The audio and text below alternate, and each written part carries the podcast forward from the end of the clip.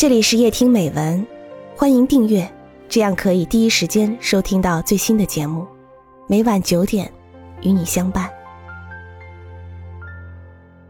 为了水晶星，作者弗朗西斯·弗罗斯特。农场就在山顶上，周围大山连绵不绝。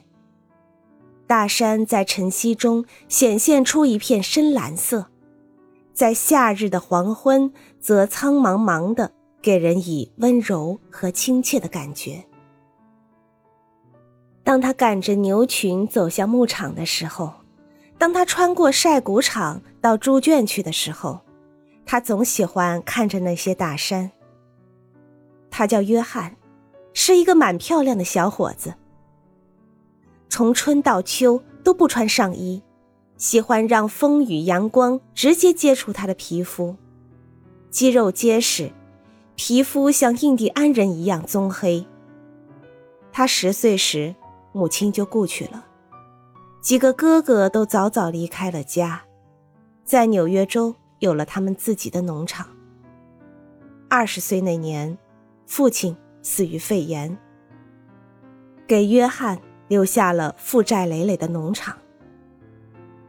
离约翰最近的邻居是住在两英里以外的哈德。在约翰父亲葬礼后的第二天，哈德给约翰送来了妻子做的炸面卷和馅饼。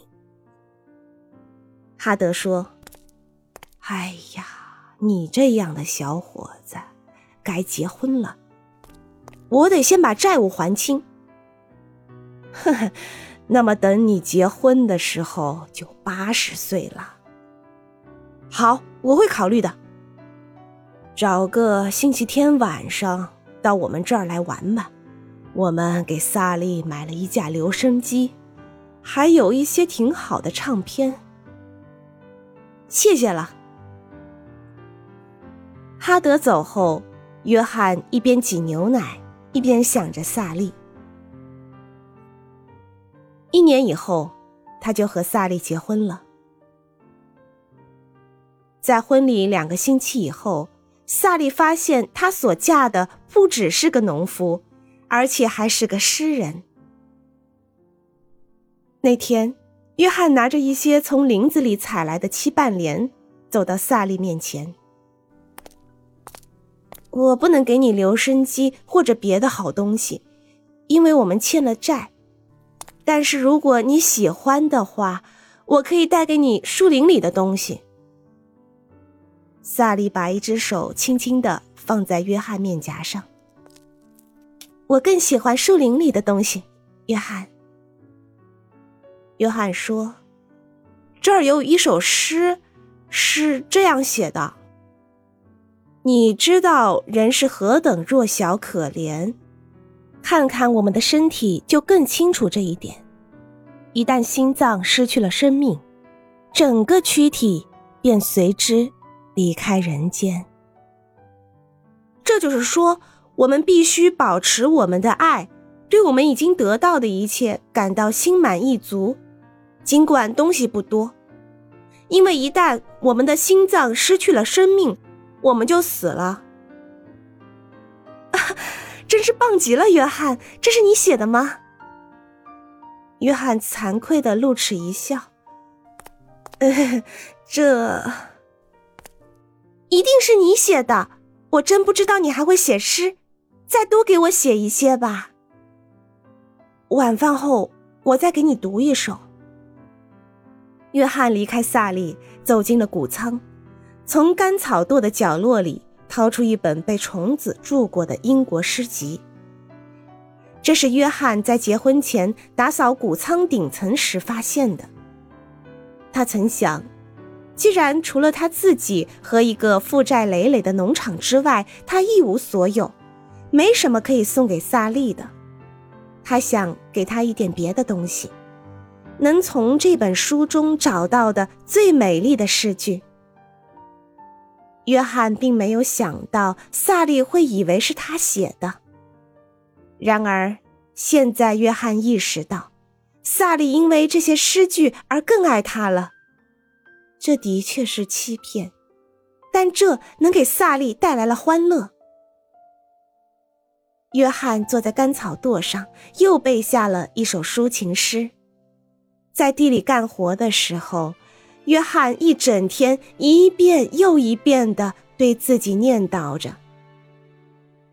晚上，他们在晒谷场上散步，看着大山，约翰用低沉的声音朗诵起来：“大地苍翠，天空碧蓝。”我听得到，我看得见，天地间有一只小小的云雀，一大早就欢唱在青纱帐的上面。在我的小路两边，嫩绿的青纱帐向远方伸展。我知道，云雀有个看不见的家。就藏在这千万颗玉米中间。我停下脚步，欣赏他的歌声。阳光灿烂的时刻飞流似箭。也许有谁比我听的时间更长。那更入迷的，一定是他的同伴。萨利的喜欢对约翰来说。真比饭菜更香甜。他们的儿子出生后，约翰逐渐增加了一些新诗，但萨利总喜欢反复听那些老的。每次萨利都会说：“写的真好，约翰。”约翰娜出生那一年，庄稼的收成很不好。债务沉重的压在约翰的身上。冬天的夜晚，每当孩子们进入了梦乡，萨利坐在火炉旁缝补衣裳，约翰就把身子靠在椅子上，端详着萨利，心里想：即使用最伟大的英国诗歌来形容萨利，也绝不过分。这时，萨利总是抬起头来。微笑着说：“再给我朗诵一首诗吧，约翰。我还没有新的，就给我朗诵《爱人》，让我们肝胆相照那一首吧。”而后，约翰就轻声朗诵起来：“啊，爱人，让我们肝胆相照，因为尽管这个世界……”在我们梦中，是那么丰富，那么清新，那么美好；而在现实中，却没有欢乐，没有温馨，没有阳光普照。我们好像站在漆黑的原野上，听凭世风日下，阵不压斜，风雨飘摇。第三个孩子生下来就死了，萨利也病得很厉害，长长的债务单上又增加了一笔医药费。光阴荏苒，他们辛辛苦苦的，一点一滴的减少着身上的欠债。儿子巴特上完高中后对父亲说：“爸爸。”我要上大学，我要当工程师，我要自己干出一番名堂来。你不想要农场了吗？小伙子把手臂搭在约翰的肩头。哎，我真希望我想，爸爸，可我不，对不起。一年后，女儿约翰娜也说：“爸爸，我想教书，如果您答应的话。”我要上大学。你想教什么，我的孩子？英语还有诗歌。我想你妈妈会喜欢的。当孩子们放假回家过圣诞节的时候，整个房间被石松做的花环装点的充满生气。那是约翰特地砍了一棵树和萨利一起做的。在圣诞节前一天的晚上，约翰娜对母亲说：“您能不能到楼上来一下？我有点事儿要告诉您。”在楼上，约翰娜从书包里掏出了一本小书。我真不知道应不应该这样做，妈妈，但是我想。我最好还是把憋在心里的话讲出来。您还记得那些年爸爸读给您听的那些诗吗？他们都在这本书上。您在说什么，约翰娜？我是说，这些诗并不是爸爸写的，他们都是很早以前英国诗人的作品。看这儿，啊，黄野的西风，你把秋气猛吹。我记得我在十岁时，他念过这个。再看这儿，去吧，从山里来的牧童，因为他们在呼唤你。这是那年冬天，孩子死了的时候，他讲给我听的。妈妈，你明白了吗？他一直在骗人啊！他说是他写的这些诗。啊，不是我对他这样说的。除了诗以外，他什么也没说过。约翰娜，我永远也不让他知道我已经了解了事实，不然他的心都会碎了的。我现在知道了，他是多么爱我，让我为他自豪了这么多年。孩子们读完大学后。约翰娜结了婚，开始了教书的生涯。巴特要帮父亲还债，但约翰只是淡淡的说：“哎，农场是我的孩子，农场的债务也是我的。”在一个春天的日子里，这时约翰和萨利都六十岁了。约翰到山下还清了最后一笔债。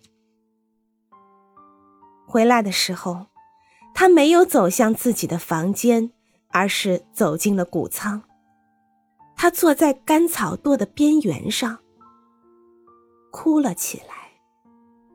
就在这里，约翰给萨利背了四十年的诗。四十年来。他们俩相濡以沫，真是像诗里讲的肝胆相照。在多么艰苦的条件下，约翰都从未掉过一滴眼泪，全凭着萨利对他的爱，全凭着他读的那些诗和他的谎言。现在好了。他再不需要昧着良心给萨利背诗了。萨利在谷仓里找到刚刚擦干眼泪的约翰，他们一起来到晒谷场上，又注视着大山。约翰说道：“大山是我们的了，我们可以尽情的看了，一直到死。”但是，就在那一个星期。突然变了天气，萨利着了凉，咳嗽的厉害。约翰赶忙请来了医生。萨利发起了高烧，约翰坐在萨利身旁，心如火燎，脸色苍白，紧握着萨利发烫的手指。萨利哽塞着低声说：“约翰，是。”新的。约翰一下子愣住了，所有背过的诗，他都反复的念给萨利听了。好，亲爱的。约翰吃力的慢慢把一个个单字组织在一起，为萨利做了一首诗，他自己的诗，他一生当中。唯一的一首诗。那些永远属于我们的大山啊，把飞花般的群星洒满天上。大山用夜的言语护树宗长，直入云霄的峰巅，像插上了翅膀。我和我的爱人将攀上群峰，乘上那岩石的翅膀，在长空里翱翔。他把头。埋进我的臂弯，我把唇垂在他的脸庞。是你写的，约翰？是的，是我自己写的。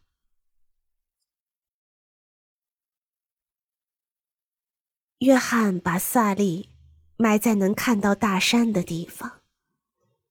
那本英国诗集同七瓣莲一起躺在萨利的坟墓上。